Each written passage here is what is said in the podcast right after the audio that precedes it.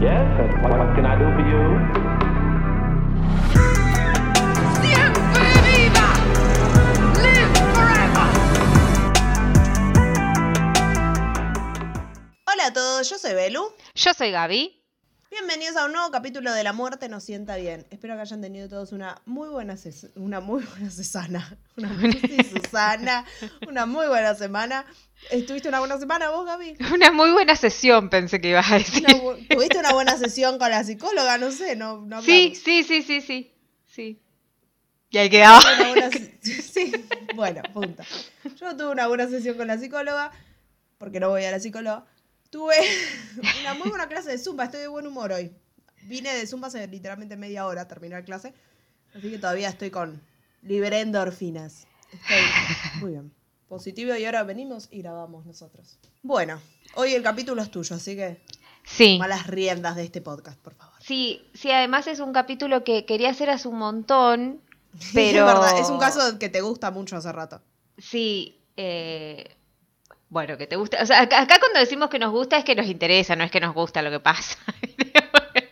Pero- normalmente cuando decimos es un caso también que me que quiero hacer hace un montón, son casos que ya hablamos 25 millones de veces nosotras en la vida, tipo en un colectivo.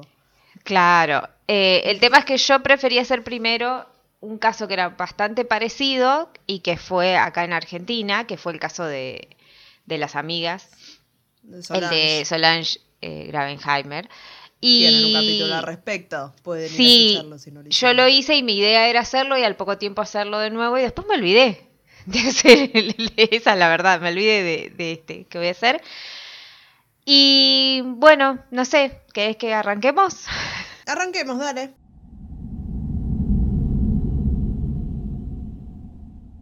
Bueno, el caso de hoy se, es como podría tener dos títulos, depende de como que es igual que el anterior, o sea, o el asesinato de Meredith Ker- Kerch- Kercher o el caso de Amanda Knox, que es como más se lo conoce. Que es como más se lo conoce, porque sí, siempre.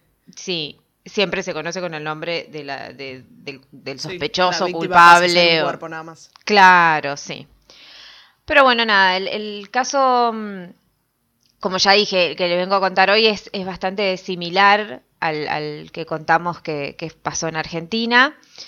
Eh, es un caso que conmovió a Italia y fue, porque en Italia fue el lugar del hecho y las, las jóvenes eran oriundas de otro, de otro lugar. No eran de ahí, sino que estaban pasando un tiempo ahí. Pero bueno, vamos, ¿no? Sí, vamos por partes. Primero vamos a contar quiénes eran las jóvenes, eh, qué sucedió con ellas y luego la resolución del caso porque se podría decir, no es que el caso esté abierto, pero en este momento eh, nadie está arrestado, sí hubo alguien que cumplió una condena Mm. y ya está, pero en Pero realidad nunca- es como... Nunca se supo bien, bien. Nunca qué se pasó. supo bien qué pasó, o sea, eh, porque la persona estuvo Claro. arrestada, eh, bueno, ya, ya, ya lo veremos, pero, pero Son todas después... suposiciones, medio así. Exacto, sí, sí, sí, sí. Nada, lo que más me llamaba la atención, tanto en este caso como en el que pasó en Argentina, era que la notoriedad mediática que tenían las, las sospechosas que empiezan como a tapar a la víctima, que es como dijiste vos, o sea, la víctima pasa a ser tipo un cuerpo y nada más. Para mí eso también tiene mucho que ver con que son, en los dos casos, son como chicas clase media, alta, que Mm. no me acuerdo mucho si Jonas también era clase media alta, Sí, creo que sí. en el caso ese. Eh, y son como, no sé, que vienen de familia bien, que estudian con vidas tipo súper normales y de repente se las acusa de un crimen horrible. Sí. Sí, aparte también, eh, por ejemplo, en las noticias directamente era el caso de, el caso Amanda Knox, o sea, no era, me sale siempre el caso Amanda Fox y nada que ver. no sé por qué me sale. Los documentales, todo tenés- es el caso de Amanda Knox. Sí, sí, es así. tipo- Incluso el documental que está en Netflix, que ya lo, nosotros lo hablamos en privado ya, esto que eh, en ese caso es como que yo no sé si en algún momento la nombran a la, a la víctima, porque se la pasan, entiendo, La o sea, del lado... pero No, ya sé. sí. Pero el documental es más que nada como tipo, no, yo tengo razón, no yo, no yo, no yo. Y es ella Sí. y el fiscal que me ponen muy nerviosa, me acuerdo cuando eso lo vi. te iba a porque- decir, el, el documental para el que no vieron, lo cuenta también del fiscal que trabajó en el caso, lo cuenta desde banda, qué sé yo. Pero es básicamente un tipo una persona encaprichada con que fue la otra persona, la otra persona diciendo tipo, yo no fui, fuiste vos, yo no fui, fuiste vos. ¿Y por qué fue ella? Porque yo lo digo. y es como, bueno, ok. Sigue habiendo Pero- un crimen sin resolver atrás de esto, señores. ¿Puede alguien preocuparse por conseguirle justicia a la familia de la muerta? Sí, sí, sí, sí. Pero bueno, vamos a arrancar. Eh, Meredith, Ketcher nació el 28 de diciembre de 1985 en Southwark, en Londres. Sus conocidos la llamaban Mess. Vivía en un barrio llamado Colesdon y estudió en la Old Palace School de Croydon. Eh, siempre estuvo entusiasmada con el idioma y la cultura italiana, así que a los 15 años viajó con sus padres de vacaciones a Cesa Auru- Aurunca, que no sé si se pronuncia así porque me lo corrigió el, el- el- el- o sea, el corrector del coso y no sé si lo corrigió bien o no. Pero bueno, fueron de vacaciones a Italia. Y más tarde estudió política europea e italiano en la Universidad de Leeds. Trabajaba como camarera y como guía turística, pero aspiraba a poder trabajar para la Unión Europea o como periodista. En octubre de 2007 vuelve a Italia, ya que comienza a estudiar en la Universidad de Perugia, en Italia, como ya dijimos, donde tomó cursos de teoría política e historia del cine. Sus compañeros de estudio la describían a ella como una persona cariñosa, inteligente, como ingeniosa, que era popular, o sea, una piba común, Como, como siempre, decimos. decimos. Sí. Eh, y el Su lugar, sonrisa iluminaba el lugar. Sí, el lugar, Perugia era, era un conocido centro cultural y artístico porque era una ciudad con más de 150.000 habitantes donde la mayor parte de la población eran jóvenes estudiantes y muchos de estos estudiantes eran extranjeros que estaban, no sé, haciendo una pasantía, un intercambio o estudiando alguna carrera. Pero como, claro, pero era como una especie de lo que es acá Capital Federal, que, que vienen de todos lados, Mm. eh, pero allá era como que de, de sí, bueno, acá es lo mismo también, de todos lados. Meredith era una de estas jóvenes, vivía en un piso con cuatro dormitorios en la planta baja de una casa de la Vía de la Pérgola, se llamaba. Y con ella vivían dos mujeres italianas que ambas tenían 20 años, eran Filomena Romanelli y Laura Mesetti, y también otra joven, la cual era estadounidense y tenía la misma edad que las demás, que venía de la Universidad de Washington y su nombre era Amanda Knox. Meredith se muda a Perugia el 10 de septiembre de, 2000 de 2007 y más tarde es cuando conoce a Amanda que eh, llega al lugar el 20 de, de septiembre del mismo año. Amanda Knox nació el 9 de julio de 1987 en Seattle, Estados Unidos. Su madre era profesora de matemáticas y su padre era vicepresidente de finanzas en Macy's. Sus padres estaban divorciados y la crianza de Amanda fue en vecindario de clase media. Ella jugaba al fútbol y por su habilidad en el deporte la empezaron a llamar Foxy Noxy. Esos apodos estúpidos. Sí, y este apodo es lo que después la va a perseguir bastante tiempo. Y no de la manera que ella esperaba, porque ahí se lo decían por como, no sé, supongo, no cariñosamente, pero sí como tipo un, un sobrenombre de, porque jugaba, no sé, Foxy que es. Como Foxy, s- o sea, Fox es zorro. Es zorro. En realidad. O sea, pero Foxy es como. Bueno, me lo traduce tipo astuto. Claro. Claro, capaz era por la manera en ju- de, como de jugar o una cosa así. Sí, Le habían el puesto ese. translation, Foxy, sí, la cosa es tipo astuto, zorruno. Pero también se le dice Foxy como medio sexy, ¿entendés?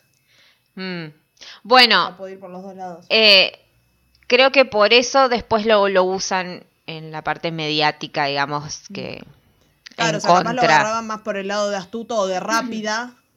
Claro. Pero y después lo se más por el desvirtúa. otro lado del lado Sí. de. Para decirle puta, básicamente sin decirle puta, seguramente. Claro. Sí, sí, sí. Pero bueno, en 2005 Amanda se gradúa en la secundaria en Seattle e ingresa a la Universidad de Washington, donde estudia lingüística. Durante su paso por la universidad, sus conocidos la recuerdan como, la recuerdan como alguien amable, como alguien gentil, una buena alumna que estaban como en la lista del, dice, estaba en la lista del decano, supongo que, no sé, habrá estado como, como que era una buena alumna, y que trabajaba para poder mantener su matrícula.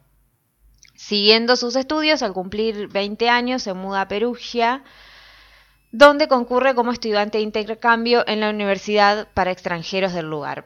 Ahí su estadía iba a durar un año nada más, porque era, iba como, como intercambio.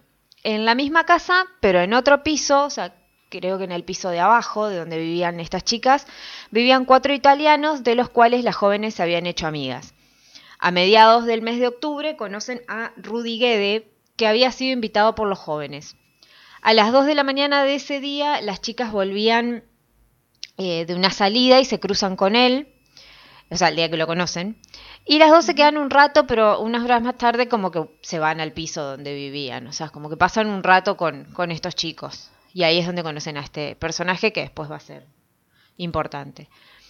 Ese mismo año, además de compartir vivienda y amigos, como que compartían salidas, fueron al Festival de, de Eurochocolate el 25 de octubre de 2007, también fueron a un, a un concierto de música clásica y allí Amanda conoció a Rafael Solecito, o Solechito, no sé cómo se pronuncia, que era un estudiante de informática de 23 años que estudiaba en la Universidad de Perugia.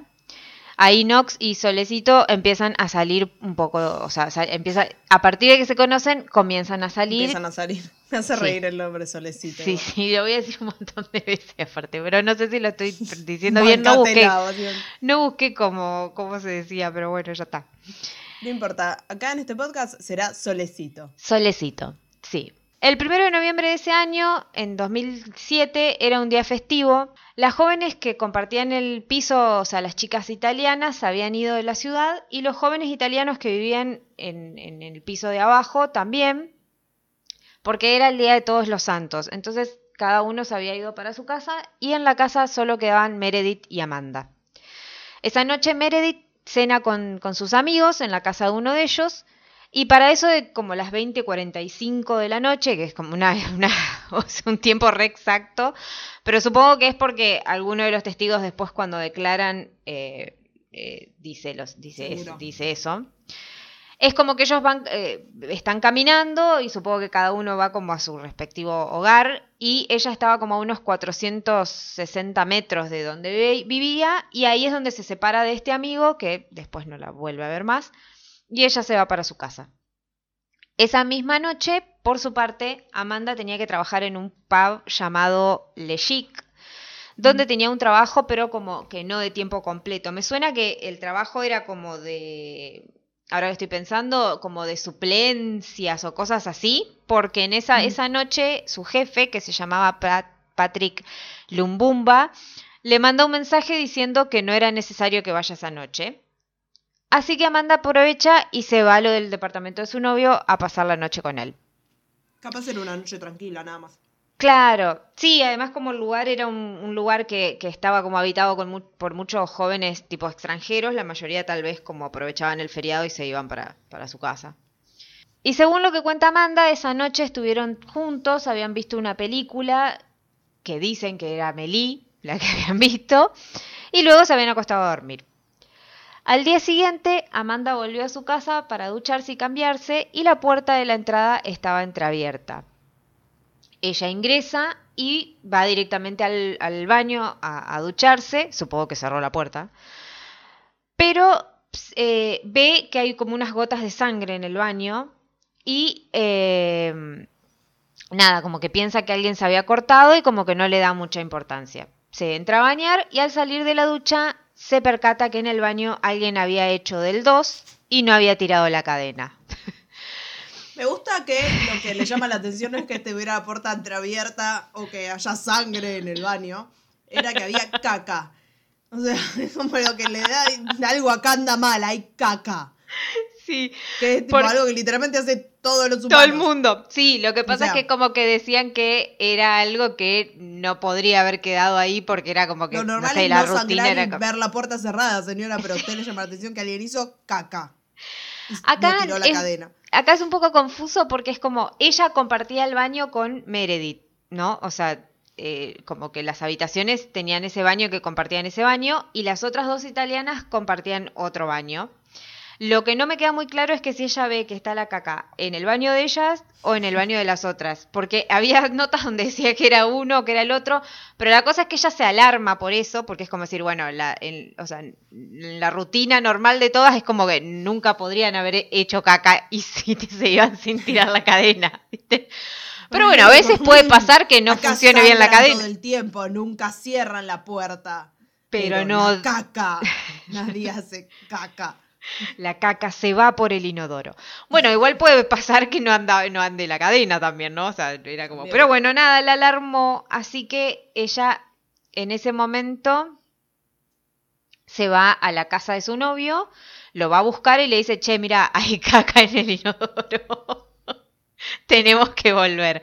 Así que vuelven y empiezan como a revisar la casa porque ella piensa que, que había alguien ahí. No sabía dónde estaba Meredith en ese momento y sabía que los demás se habían ido. Entonces era como que la Claro. única que estaba ahí era ella. Eh, van, al, al- van a como a los dormitorios de las otras chicas y en uno de, de ellos, no recuerdo bien de, de cuál de las dos, había una ventana rota. Entonces ahí es como que sí, se, se alarman un poco más. Caca más vidrios. Sí. Entonces van directamente a la habitación de Meredith, donde el novio de Amanda intenta abrir la puerta porque la puerta estaba como cerrada, no sé si con llave o como que estaba trabada, y la intenta abrir porque ellos como que llaman a la puerta varias veces y Meredith no les atiende. Entonces cuando intentan abrirla no pueden, así que eh, llaman al teléfono de Meredith varias veces y esta no les contesta.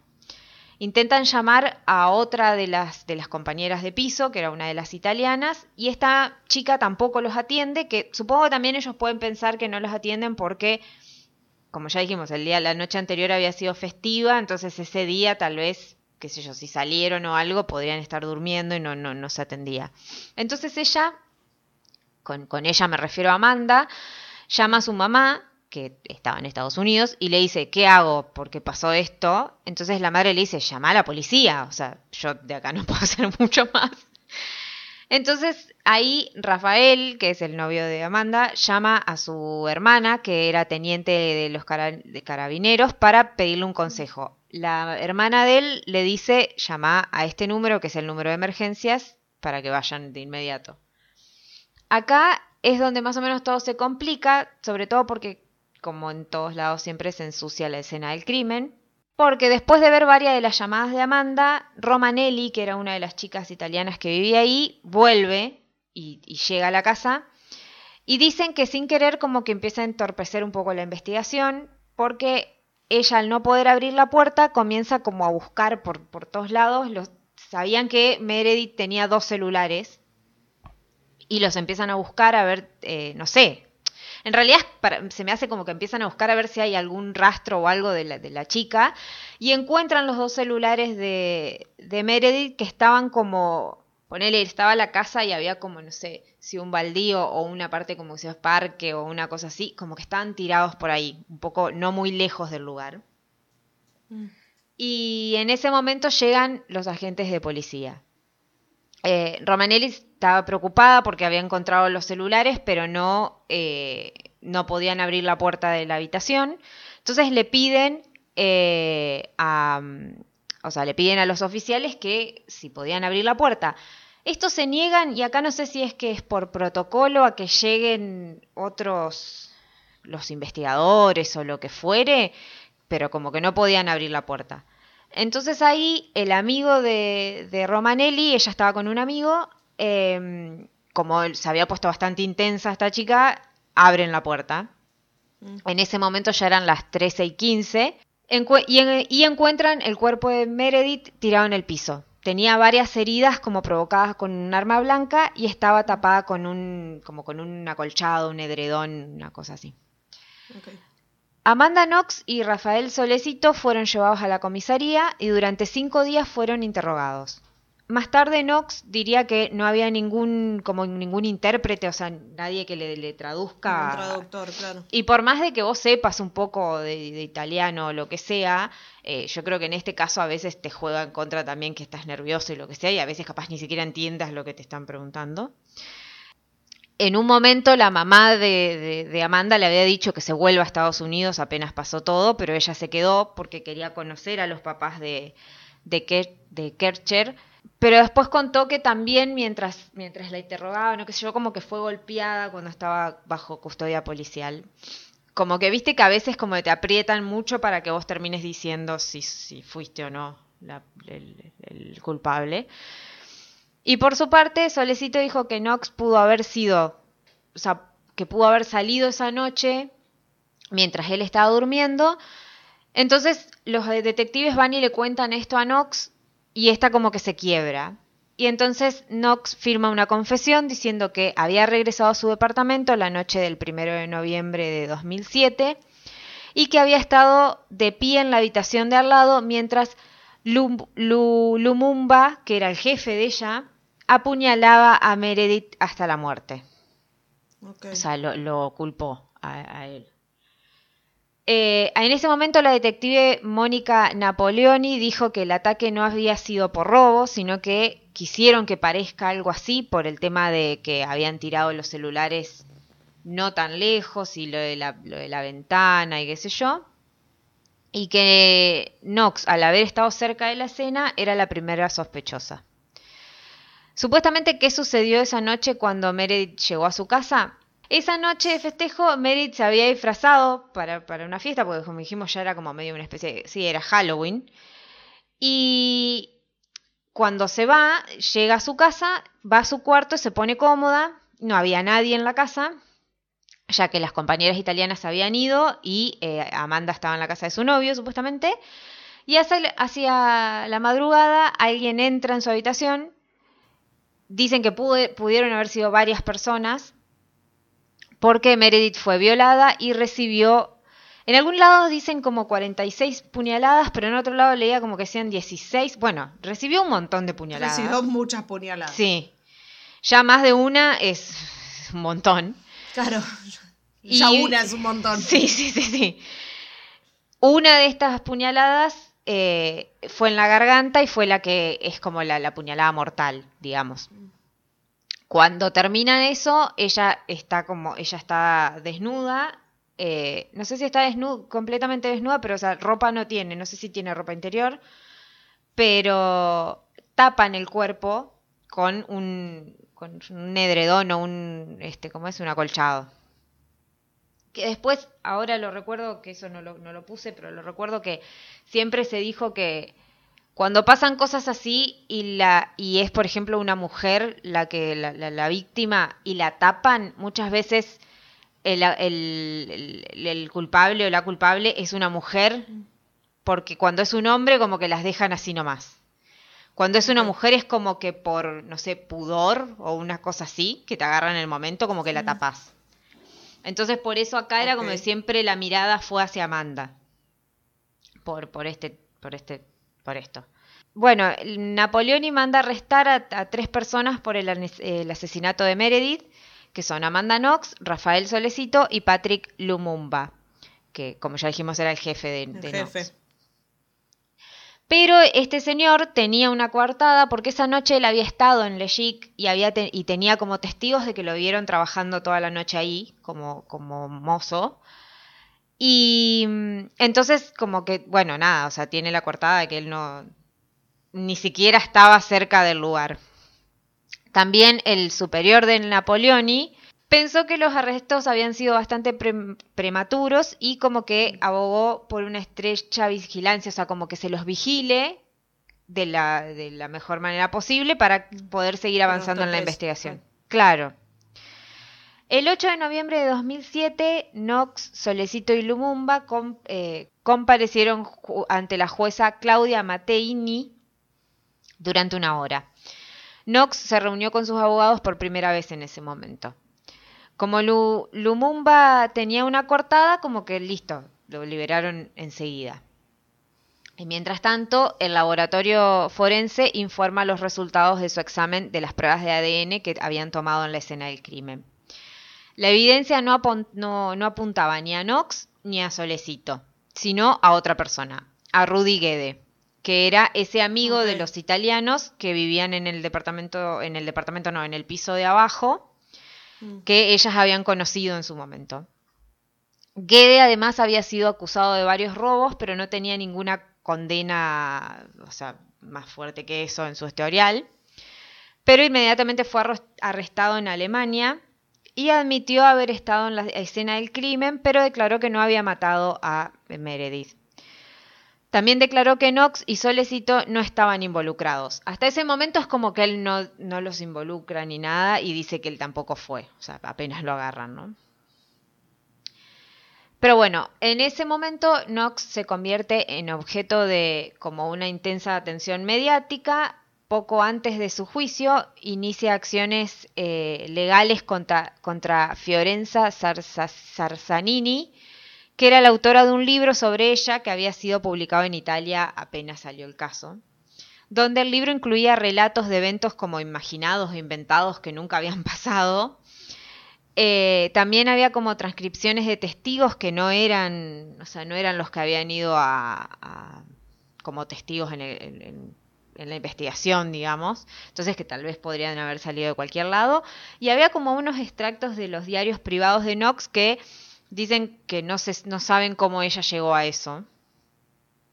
Entonces los abogados de Knox dicen que el libro había, más que nada era como algo, como que era como pu- publicidad para, para, para morboso en realidad y que era como que bueno, tuvo ventas solamente por eso porque el caso estaba en ese momento como Claro, muy mediático. en los medios. Claro. También eh, había en los medios ah, se hacían comentarios, ya que la pareja, o sea, de Knox y Solecito estaban como juntos todo el tiempo en un principio, cuando es la investigación, y cualquier cosa que hicieran como que quedaba captada en, las- en fotos o en, o en videos. Por ejemplo, hay una escena que, que es bastante famosa, que es ellos están, creo que es apenas eh, pasa, pasa esto, o sea, apenas se sabe que, que, que, que Meredith este, fue asesinada y ellos están como en un costado y están como abrazados, ella como que todo el tiempo eh, van hacia las caras que hace ella, si en un momento ella como que se sonríe, que puede ser por cualquier cosa que estén hablando, o sea, no necesariamente es que se está riendo de eso, que si ella lloraba o no lloraba, y en ese momento ellos se besan, y hay una foto que es cuando ellos se están besando, que fue como, no sé, un súper polémico, porque era como, ay, ¿cómo te estás besando con tu novio cuando acaban de matar a tu Pero amiga? además, y no es nada. una foto. Yo sé, qué foto hablas, no es una foto Sí. que están transando en medio de la No. puerta, tipo, desesperadamente. Están literalmente como. Hay como un pasillito adelante de la puerta del departamento. Y están parados y es como si él la agarrara a ella porque tienen frío. Sí. Y se, y tipo, y se dieron un pico. Eso es como Sí. la foto polémica. Aparte vos después ves las otras fotos de ese mismo momento y ella está como mirando para abajo, como que está mal, que puede ser porque estén mal porque que- hayan matado a la piba y también le ser que estén nerviosos porque ella. sí, y, y el chabón también, es como diciendo, uy, nos, nos metieron en esto, como que Sí, estén es nerviosos o lo se que están sea. dando apoyo mutuamente. Eso. Pero bueno, siempre todo es debate y pueden ver viste en nuestro que Instagram. Sí, todo es debate siempre y, y- y todo iba en contra de ella también, porque como que no, e- porque en, las fotos también estaba el novio, pero siempre era más para ella. O sea, que sea culpable o no, se habían ensañado igual con ella. Y ahí volvemos a lo de siempre, que también se juzga cómo se actúa si vos llorás o no llorás ante algo que no sabés cómo vas a reaccionar también si te pasa. Entonces, pero bueno. Llega el momento de- del juicio, Rudy Guede opta por un juicio rápido, o sea que en octubre de 2008 es declarado culpable del asesinato y de agresión sexual de Meredith Kercher y fue condenado a 30 años de prisión. Sus huellas dactilares ensangrentadas se encontraron en las paredes de la habitación y su ADN en la ropa de la joven y en el interior de su vagina. Eh, eran todos los, datos que, había de que, eh, o sea, él había estado, es- es- no sé si esa noche, pero que él había estado ahí. Más tarde, él declararía estando en prisión que ese día él se quedó sentado con Meredith mientras ella se moría, que no llamó a la policía y que aún no podía quitarse de la cabeza el río de sangre que había. Guede fue juzgado de manera independiente a Knox y a Solecito y fue, comen- fue condenado antes de que empiece el juicio a los otros dos jóvenes. O sea que Además de las pruebas de ADN, él como que admite que pasó eso. O sea, que él, que él, fue. Por su parte, Knox y Solecito el- eligieron tener un juicio completo y fueron juzgados juntos. El fiscal en ese momento se ensañó un poco con Amanda. Dijo que la joven era una fumadora de marihuana enloquecida por el sexo que, se había, que había arrastrado a su novio a un juego de sexo duro que terminó con el asesinato de Meredith. ¿De dónde sacó todo eso? No sé. Ah, Sí, vos notaste que siempre estos casos así, en los que matan a alguien y como quieren culpar a otra persona, qué sé yo, siempre es como se murió en un juego sexual duro. Sí, es como la otra vez que No se pelearon y la cuchilló porque, no sé, No, claro. enloqueció. Siempre se estaban cogiendo de a ocho y algo pasó mal. Y, y alguien de repente terminó con un cuchillo y sin querer lo clavó. Porque estaban teniendo tipo un juego sexual duro. Sí, es como la otra vez que escuchamos, ¿te acordás del caso de las hermanas satánicas? Que Luis Ventura está contando el caso y dice, y cuando entraron encuentran a una de las hijas teniendo sexo con el padre, y era mentira, en ningún, en ningún lado dice eso. Pero ese señor, pero es como que hay gente que necesita que haya ese dato, por ejemplo, Sí, el sí. morbo de, de que todo el mundo va a ir a buscar Siempre solamente tiene por que ese ser morbo. un juego sexual que se fue de las manos. Sí. Pero bueno, ahí él también incluso la llama como, la llama de varias maneras. eh, la diabla y también la llamaban como el, el ángel o cara de ángel, pero que era un demonio, una cosa así, no me acuerdo cómo era la- el, el- el- el apodo. Pero bueno, ahí también se vuelve bastante conocido su apodo que ella tenía de Foxy Noxy y que era, como ya dijimos, acá se lo, se lo usa como para decirle zorra, pero en sentido no Puta. muy claro. Según la fiscalía, Knox había atacado a Meredith en su habitación, la había golpeado muchas veces en la cabeza contra la pared, la sujetó de la cara con fuerza y trató de estrangular. También la fiscalía planteó la hipótesis de que Gede, Knox y Solecito le habían quitado los pantalones a Meredith y la habían sostenido sobre sus manos y rodillas mientras Gede la abusaba sexualmente. Que Knox había cortado a, a Meredith con un cuchillo antes de infligir, de, infli- de infligir la fatal herida de arma blanca y que luego había robado los teléfonos móviles y el dinero de Meredith para como que fingir un, un robo. Eh, en diciembre de 2009, Knox y Solecito fueron condenados por asesinato y eh, les dieron 26 y 25 años de prisión, respectivamente. A Guede le reducen la pena y se lo dan a eh, 16 años de prisión, le quedan a él. No sé por qué le reducen la pena. Supongo muchas veces puede ser que es porque cuando, ah, no sé, a veces viste que dicen, bueno, sí, fui yo y ayudan. En el caso a veces están esas cosas raras que hacen que reducen cosas. Pero bueno, la familia de Knox y muchos simpatizantes de ella, porque también eso, así como había gente que hablaba mal de ella, había gente que como que, no sé, ya se hizo como medio famosa también. Eh, sobre todo estadounidenses le prestaban, eh, pres- protestaban, perdón, por la contra la sentencia. Eh, con Amanda en el ojo del huracán, el caso se convirtió en una sensación internacional. Estaban los partidarios criticaron el sistema legal ital- italiano, o sea, todos los que estaban a favor de ella, de Amanda, que según ellos tenían como grandes defectos y afirmaron que Knox era discriminada por ser estadounidense y por ser una joven atractiva. Que a veces puede ser que sí se ensañen porque la ven como una figura que no, que no encaja con lo que pasa y es lo que dijiste vos al principio. Eh, en el juicio de apelación, comienza un juicio porque apelan obviamente a esto y eh, comienza en noviembre de 2010, donde están los jueces Claudio Pratilio Hellman y Massimo Zanetti. Una, hay una revisión ordenada por el Tribunal de Pruebas de ADN impugnadas por parte de expertos independientes observan numerosos errores básicos en la recopilación y el análisis de las pruebas. Y concluyen que no se había encontrado ningún rastro de ADN de Meredith en la presunta arma homicida que habían, que habían buscado. O sea, como que supuestamente si eso fue lo que la mató, no tenía ADN de la propia víctima.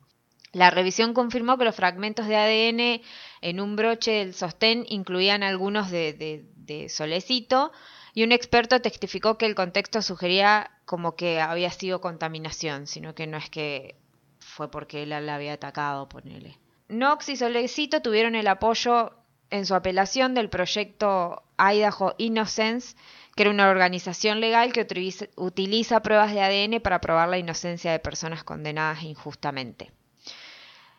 El 3 de octubre de 2011, y como unos años después del primer juicio, las condenas por asesinato contra Knox y Solecito fueron revo- revocadas. La condena previa de Knox por difamar a Patrick Lumumba se mantuvo y quedaba como tres años de prisión y una multa, porque es como que ya lo culpa y eso sí sigue en pie, que es como que tiene que cumplir esos años. En el informe sobre la decisión de revocar las condenas, los jueces de, de- de este juicio por apelación dicen que el veredicto de culpabilidad en el juicio original no fue corroborado por ningún elemento objetivo de prueba. Describen a las entrevistas policiales hacia Amanda como excesivas y de duración obsesiva, y que las declaraciones que hizo incriminándose a sí misma y a Lumu- Lumumba durante el interrogatorio eran evidencia de su confusión mientras estaba con gran presión psicológica, que es lo que yo dije, que muchas veces como que son demasiado, demasiado, demasiado para que vos digas lo que quieren escuchar, digamos también, ¿no? Claro. Que tal vez por eso ella lo termina culpando, no sé por qué lo culpa. Pero a veces cuando. No, pero a veces pasa también con. En el caso de los West Memphis 3 también sacaron una declaración así. Cuando los, los están haciendo declarar por tantas horas, tantas horas, que no es que tampoco los están haciendo declarar con agua y comida y en Sí. buenas condiciones. Básicamente gente gritándoles por días enteros, porque no, no dijiste que estuvieron declarando como por cinco días, los tuvieron. Sí, sí, sí, sí. O sea, llega un momento que el cerebro se te rompe. Y es como les decís lo que quieren escuchar porque te querés ir de ahí. Y sí, Porque es básicamente gente maltratándote constantemente. y obvio, obvio. Pero En bueno, el caso este, los West Memphis 3 pasó lo mismo. Es como que los hostigan hasta que terminan diciéndoles lo que quieren, que no necesariamente es la verdad. es la verdad, claro. O sea, solo se quieren ir. Eh, los jueces también señalaron que un vagabundo que había testificado en contra de, los- de la pareja, eh, que había dicho que los había visto en, en cerca del lugar, como que era un adicto a la heroína, entonces se podría haber confundido y como que intentan de no tomarlo en cuenta por el problema.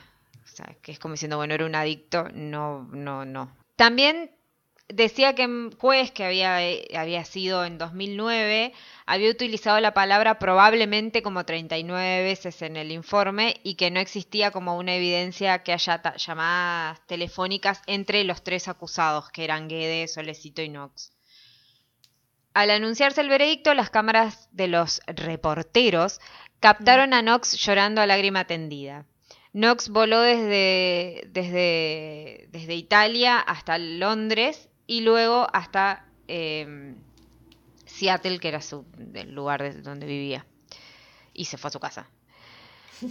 Pero, tiempo después de que ella regresa a su casa, ella retoma los estudios en la Universidad de Washington, se especializa en escritura creativa.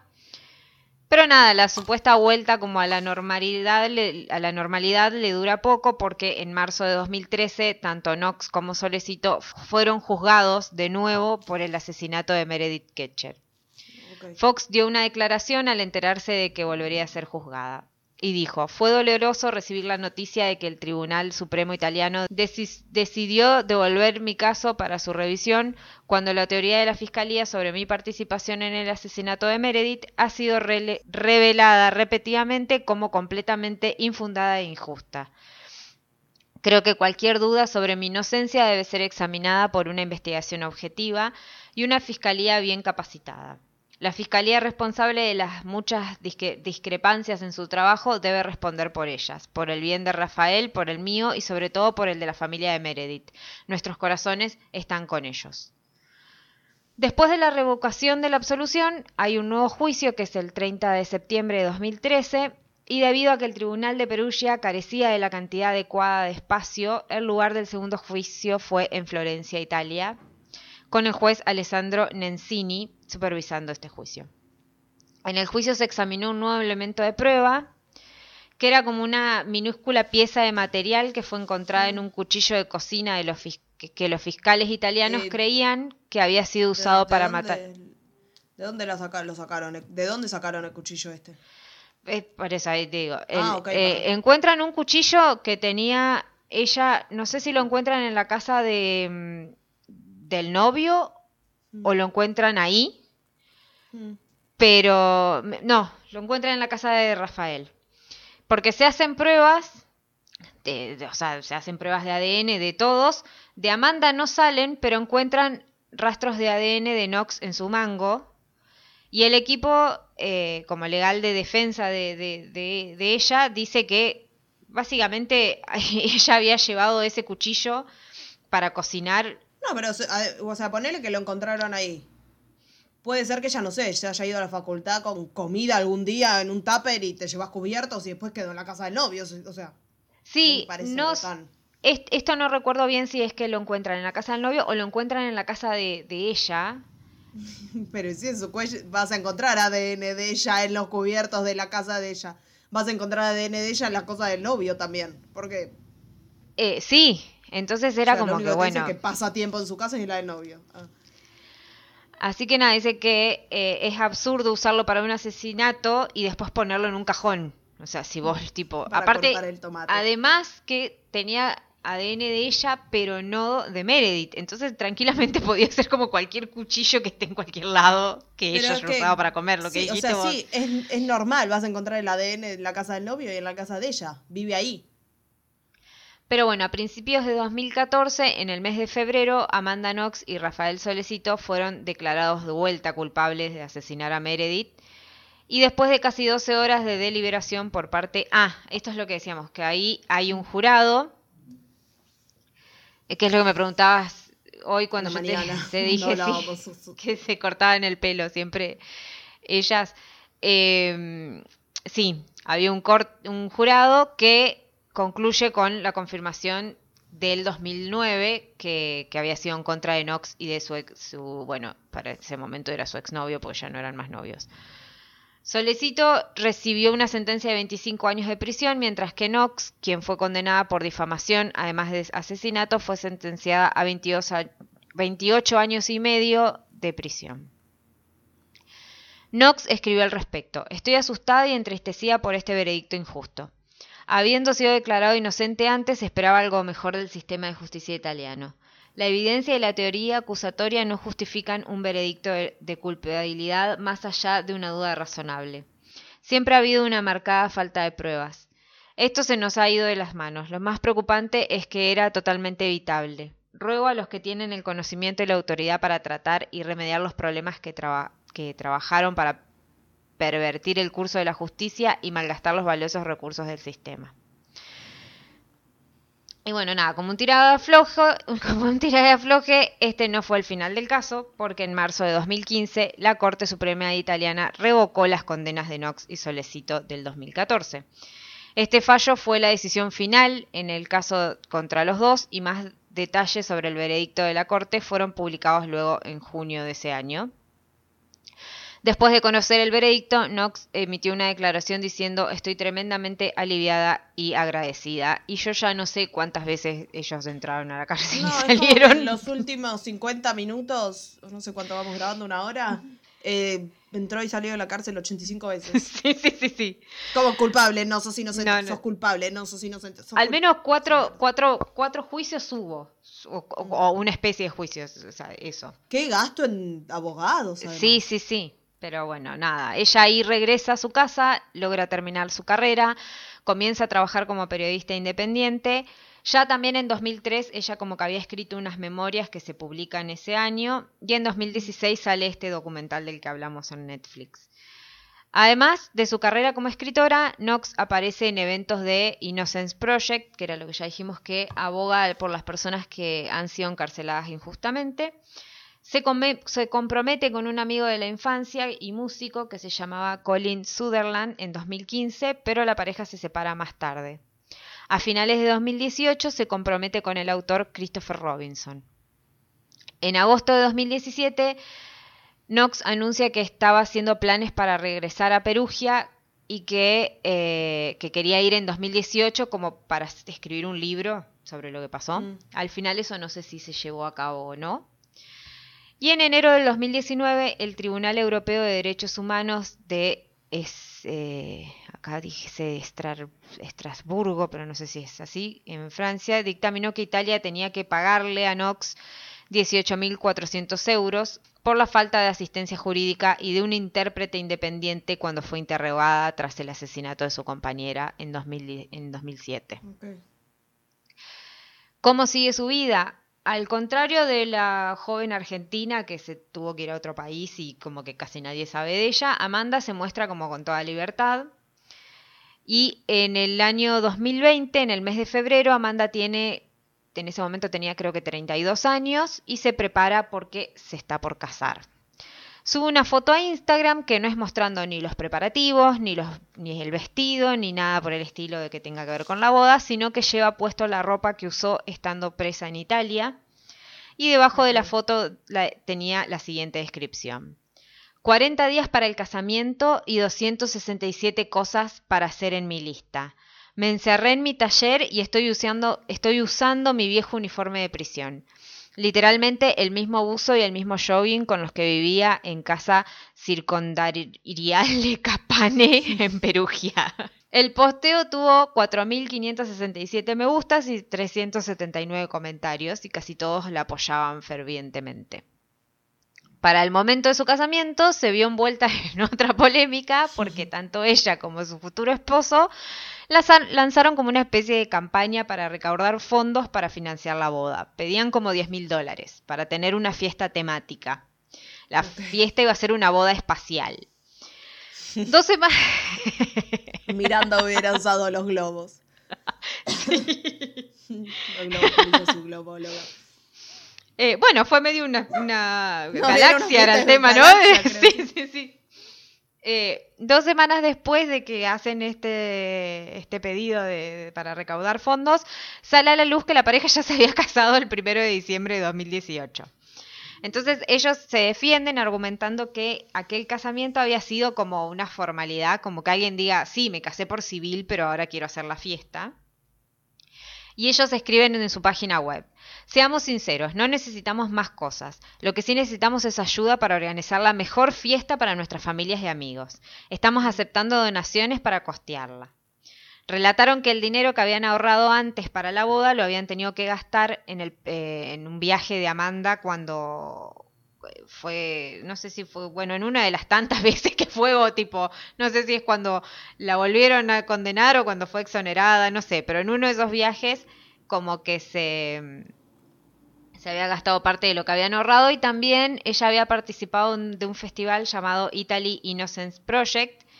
Y esto lo, lo, lo, lo- lo transcribí tal cual decía en la nota que decía, ese viaje había consumido todos sus ahorros. Y los decía tipo con, con, con signo de exclamación.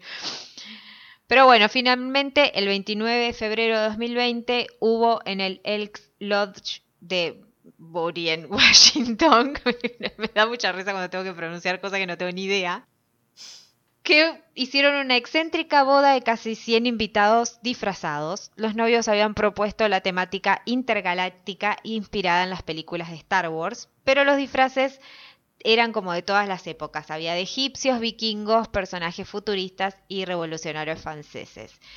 Todos se divertían entre globos dorados, plateados y blancos. Habían contratado un globólogo. Sí, no sabía que existía eso desde que lo dijo la chica de TikTok. Pero bueno, al día de hoy, Amanda y su esposo tienen una hija que se llama Eureka Moose Knox Robinson. Y esa niña creció para ser una drag queen. Sí, este te iba a decir lo mismo. Y junto a su esposo documentaron todo el embarazo de Amanda en un podcast que se llama Labyrinths. No, ¿Qué significa? ¿Como Laberintos. Ok. Y ella lo que comenta a una, a una de las periodistas que le hace una nota es que está nerviosa por el precio que pueden llegar, puede llegar a tener la hija eh, con los paparazzis. O sea, le- qué es lo que le pueden llegar a contar o qué es lo que puede llegar a ver. O sea, como que tiene miedo de eso en un momento cuando Ah. crezca. Pero qué tanto, la, o sea, seamos sinceros, qué tanto la van a perseguir los paparazzis a Amanda No, Knox si ella yo. nos llama cuando crezca. qué sé yo, no sé. Pero bueno, al día de hoy, tanto Knox como Solecito están en libertad. Y de Guedes se sabe que fue el único que había quedado como culpable del homicidio, pero que fue, fue puesto en libertad. Tengo entendido que fue el año pasado, que fue por, con- por cumplir el tiempo que se le había dado. A él se le había dado, se le habían dado al final 16 años, que creo Mm. que no llegan a- hasta el día de hoy, pero viste que a veces es como te, te Sí, por buen comportamiento, Sí. por lo que sea, porque esperaste antes del juicio, por bla bla. Sí, o porque directamente ayudó en la investigación, esas cosas, bueno, Mm. Sí. sí. Todos eh, libres siguen con su vida, intentando que el caso como que pase al olvido, porque es más una de las cosas que dice Guede cuando sale de la cárcel, es que él lo único que quiere es que se olviden de él. Pero bueno, o sea, es algo que te va a quedar de por vida, pero bueno, nada, y que quieren vivir, transitar lo que queda en paz. Pero mientras tanto, la familia de la víctima, a quien parece que la prensa se olvidó bastante rápido, porque es más, el caso ni siquiera lleva el nombre de ella, Mm. como que recuerda todo ese momento con demasiada precisión.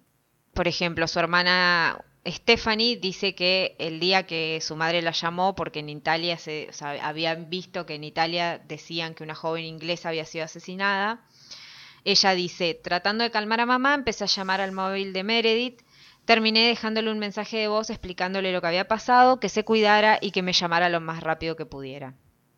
La siguiente voz que escuchó Stephanie fue la de su papá, que entre lágrimas le decía que en el diario donde trabajaba le habían dado el nombre de la chica muerta y que se llamaba Meredith. La familia Kercher viajó enseguida a Italia en medio de la pesadilla que recién comenzaba en ese momento y hasta el día de hoy no saben ni la hora precisa de la muerte, ni quiénes fueron todos los involucrados, ni el motivo. Pero lo que sí dicen es que ellos nunca quisieron que la gente equivocada estuviera presa.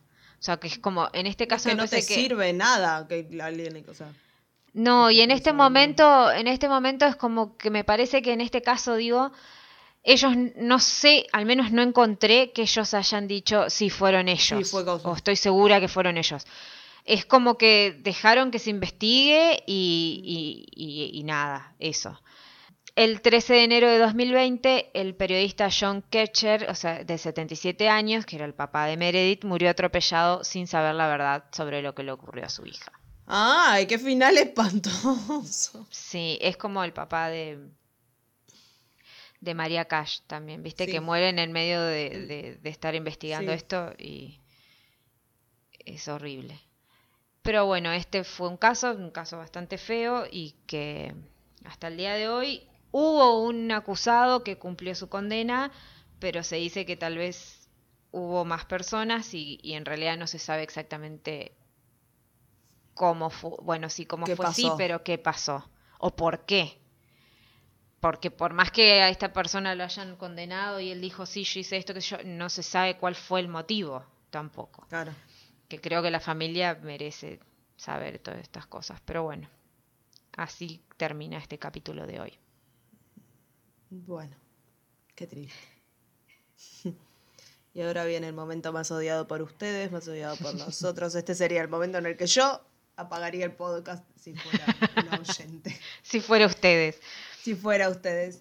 Porque es el momento en el que yo les digo que estamos disponibles en Spotify, Google Podcast, Apple Podcast y todas las plataformas en las que se pueden escuchar podcast. También nos encuentran en YouTube como La Muerte nos sienta bien. Se suben capítulos nuevos todos los sábados. Y si quieren ver las fotos de los capítulos, incluida la foto de la polémica entre Rafael Solecito y Amanda Knox, pueden hacerlo. en Vayan a buscarlas a. Google porque no las voy a subir. Google, no respondemos lo googleable. Así que, pero no, pueden ir a buscarla a nuestro Instagram, que ¿cómo es? arroba la muerte no sienta bien. Y también tenemos un mail que es la muerte no sienta bien arroba gmail.com. Que Nos llegan muchos mails de gente diciendo tipo, han ganado una herencia de un millonario griego. ¿Notaste eso? Nos llega un mail de eso sí, todos los días. sí. Por eso, no, no. Creo que habremos tenido pueden dos, ganar 6 dos millones de dólares. Solo mándennos básicamente todas sus cuentas bancarias. Sí, creo que nos habrán llegado dos mails de oyentes nada más, porque después sí, la mayoría de las cosas es todo. Instagram. Y después Sí. sí, estafas. Eh, pero sí. bueno, está el mail. Si quieren estafarnos, si quieren un mail, lo que sea. Y eso es todo por hoy. Nos volvemos a encontrar la semana que viene. Y ahora los abandonamos rápido. Nos encontramos la semana que viene por la misma batidora y por el mismo Vaticanal. Porque vamos a grabar el capítulo siguiente. Así que chau, chau, chau, chau. Adiós. Adiós. Yes, what, what can I do for you?